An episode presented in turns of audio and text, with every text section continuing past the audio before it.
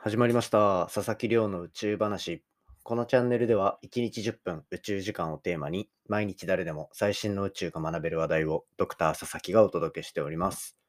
ということで早速今日の本題を紹介いたします。今日の本題は宇宙の噴水と呼ばれる寿命が普通の星なら数億年あるものがなんと100年近くものすごく短い時間で死んでしてしまうそんな不思議な星があるので、今回はそちらについて紹介していきたいと思っておりますので、ぜひ最後までお付き合いいただけたらと思います。で、まあ今回のお話なんですけど、こう、例えば私たちがいるこの天の川銀河っていうところの中には、本当に1000億とかの星があるんですよ。で、その1000億とかある星の中で、まだわずか15天体ぐらいしか見つかってないっていうような、本当にこう、希少なというか、宇宙空間の中でもものすごく珍しい星になっていて、これまでやっぱそういう例が少ないので、なかなか調査も進んでいなかったっていうところで、まあ今回はこちらについて紹介してみたら面白いんじゃないかなと思って、ちょっとマニアックなお話ですけど、これ知っとくと結構宇宙好きの人の中では、え、そんなの知ってるんだっていう、ちょっとなんか知識マウント取れるじゃないですけど、そんな感じだと思うので、ぜひ最後までお付き合いいただけたらと思います。よろしくお願いいたします。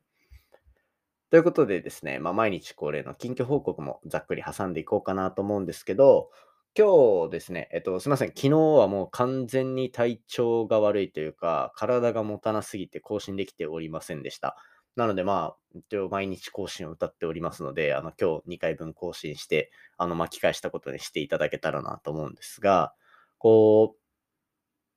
環境が変わって、今週から、えっと、ちょっと会社に行かなきゃいけないところがあって、で、しかもそれが今まで通ってた場所、通ってたというか、今まで想定してたメインのオフィスではなく、あの、ちょっと手伝ってほしいみたいな感じで、えっと、行っているという状況になってるんで、なかなか体力を使うんですね。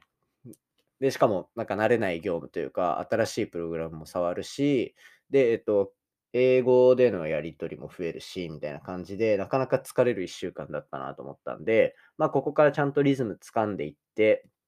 えっと、まあ、ちゃんと毎日更新、軌道に乗せられるように頑張っていきたいなというふうに思っております。もうこれは完全にですね、体力不足なんで、去年の一昨年かな。去年、一昨年の5月ぐらいに、なんか月間100キロとか走ってたんですけど、それを復活させるぐらい、ちょっと体力をつけていきたいななんて思ってる今日この頃でございました。まあ、そんな感じで、ちょっと毎日更新分、あの今日もう一回更新するんで、ぜひ夜も聞いていただけたらいただけたらなと思います。このままだとぐだりそうなので、早速本題に行きたいと思います。はい。じゃあ今日の本題いきます。今日の本題は、宇宙の噴水って呼ばれる非常に珍しい、なんと寿命が100年未満という異常な星を紹介していきたいと思っております。でですね、えっと、今回紹介するのは、冒頭でも話した通り、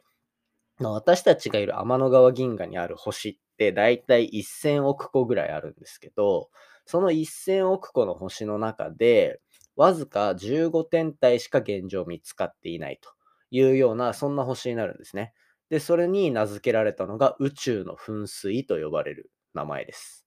で、これどこから話せばいいかなと思ったんですけど、まず、ちょっと誤解を招きたくないので前提のお話をすると、なんか1000億個の星がある中で、たった15個しか見つかってないっていう言い方しましたが、これはまああくまで、こう観測技術とかの問題もあったりするわけなので、なんか本当に15天体しかないというわけではないんですね。で、こういうのって、あの、科学系の論文とかの表現では非常に注意しなきゃいけなくて、なんて言うんでしょう。例えば、この星が一番すごいみたいな。確かに過去の論文どんなに見ても、ものすごくあの得意な現象だったっていう風になってるかもしれないですけど、これが唯一だっていう言い方は言えないんですよね。なんでかっていうと、宇宙空間全体を全て網羅して知識があるわけではないっていうのが前提としてあるので、そういう場合は、なんか例えば、エヴァーっていう言葉がついて、なんかこれまでで最もみたいなだったりとか、あの、初めて見つかったとか、あと、まあそういう感じで、えっ、と、あくまで何かしらの制限がかかってるよっていう状況で、こういった数字っていうのは語られたりします。っていうまあ前提があって、じゃあ今日紹介する、その、まあだとしても15個しか、今結構観測技術上がってきてるにもかかわらず、まだ15天体しか見つかっていないという、なんと年齢が、えっ、と、マックスでも100年未満ぐらいしかないっていうところなんですよ。で、普通の星っていうのは、だいたい数億年から数十億年と。で、もう太陽もそれぐらいですよね。ってなっていって、そうなった時に、じゃあ、なんでこんなに寿命が短いのかっていうのは、この名付けられた宇宙の噴水っていう言葉がすごくマッチするような現象が起きてるんですよ。これどういうことかっていうと、まあ、ある星から、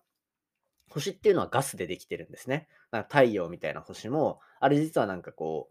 う、でっかい塊に見えるかもしれないけど、あれってなんかどっちかっていうと液体っぽいというか、こう流動的に動くガスのなガスがただ輝いているっていうのが太陽の正体にはなるんですが、そういったガスがなんとこの100年とかの間に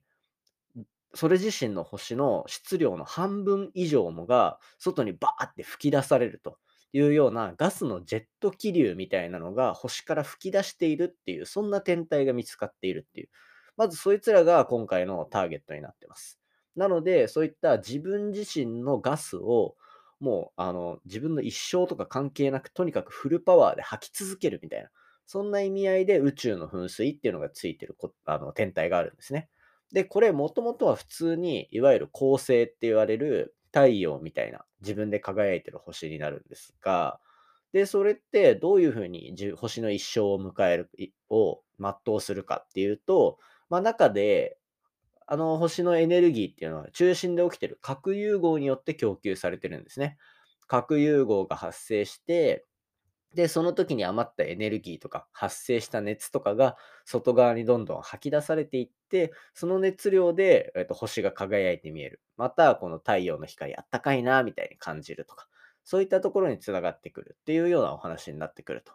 いうふうになってるんですけど、この宇宙の噴水と呼ばれる普通の星なんだけど、普通の星っぽいんだけど、周りに自分のガスをどんどん撒き散らしてるっていう得意な天体。こういうのは、そういった中心でどんどん材料を使って核融合して、で、その核融合しきれなくなったら終わりっていう星の寿命に対して、自分でもう外にどんどん物吹き出していってるから、もうだんだん自分で死にに行っちゃってるみたいな、そんな感じなんですよね。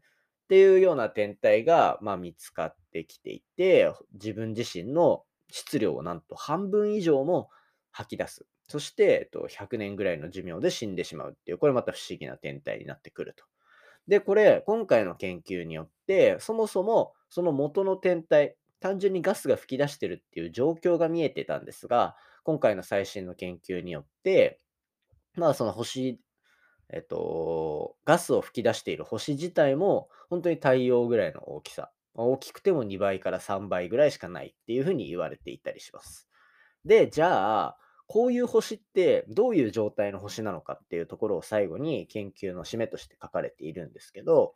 この天体って実はなんか太陽みたいな大きさ、重さっていう話はしたものの、実は星一つではどうにもならないっていうような、まあそんな状況になってると。具体的にはどういうことかっていうと、まあ、太陽って一つで成り立ってるじゃないですか。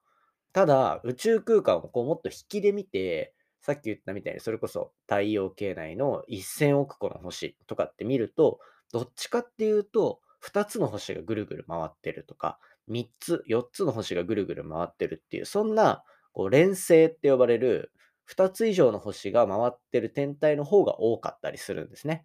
で、そんな星が多い中で、まあ太陽とかっていうのは単独です。存在していたりすると。じゃあ、これを2つに分けたときに、こう、今回宇宙の噴水って呼ばれるような天体、中心に恒星があることは分かってるんですけど、これが一つの天体が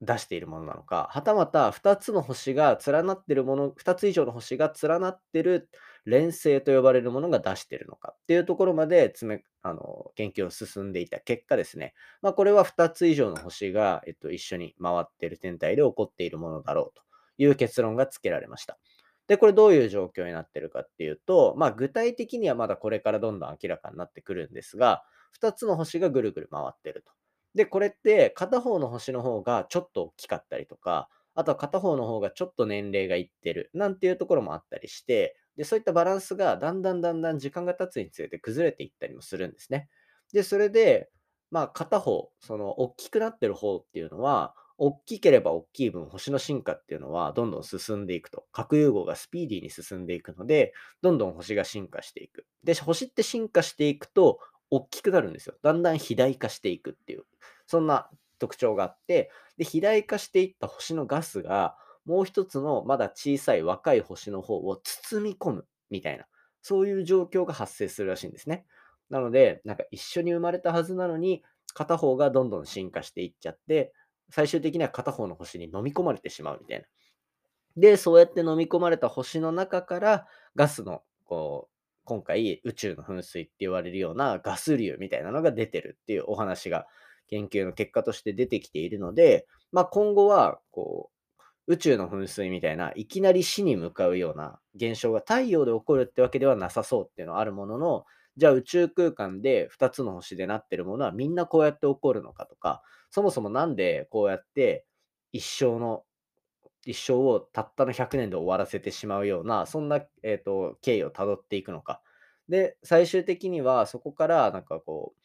あの星、超新星爆発を起こしたりとか、いろんな形状になっていったりっていうところで、これからの進化っていうところが随時どんどん発見されていくことだろうなと思うので、まあ、これからもぜひですね、宇宙の噴水っていう言葉出てきたタイミングでは皆さんにご紹介していければなというふうに思っております。ということで、今回は自分自身の体を半分以上も一瞬で吐き出してしまう謎の天体、宇宙の噴水と呼ばれるカテゴリーの星について紹介させていただきました。今回の話も面白いなと思ったら、お手元のポッドキャストアプリでフォロー、サブスクライブよろしくお願いいたします。番組の感想や宇宙に関する質問については、Twitter のハッシュタグ宇宙話で募集しております。宇宙が漢字で話がひらがなになっておりますので、じゃんじゃんつぶやいていただけたら嬉しいです。それではまた明日お会いしましょう。さようなら。